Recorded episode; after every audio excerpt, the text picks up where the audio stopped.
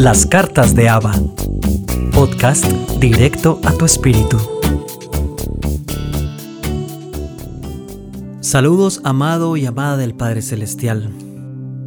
Un consejo para comenzar esta semana. Uno de los errores más comunes que trajo algunas situaciones incómodas para mi vida era el querer complacer y agradarle a todas las personas era desear estar bien con todos, a pesar de mis limitaciones, intentando a veces hacer lo humanamente imposible. De la época de nuestros abuelos, podemos recordar aquellas historias que con gran orgullo narraban, donde solo era necesario pactar o acordar un negocio o un favor con alguien más sin necesidad de documentos o testigos. El valor de la palabra era más que suficiente. Honrar una promesa era esencial. Ahora sé que nunca ha sido ni será nuestra intención quedar mal con lo que prometemos. La mayoría de las veces nuestro tiempo está tan copado de tareas que olvidamos cumplir con lo pactado.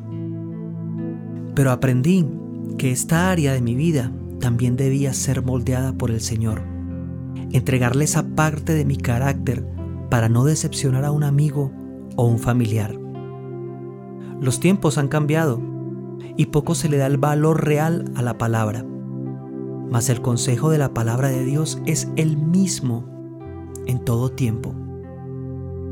Dice el Evangelio de San Mateo en el capítulo 5, el versículo 36 y 37.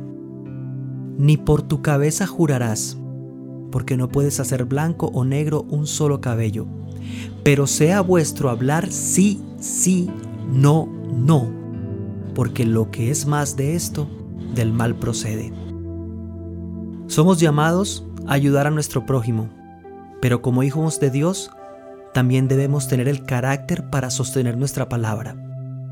Que nuestro sí sea sí y nuestro no sea no. Soy Juan Fe y quiero recordarte que Dios te ama y te bendice. Espero que te haya gustado este mensaje.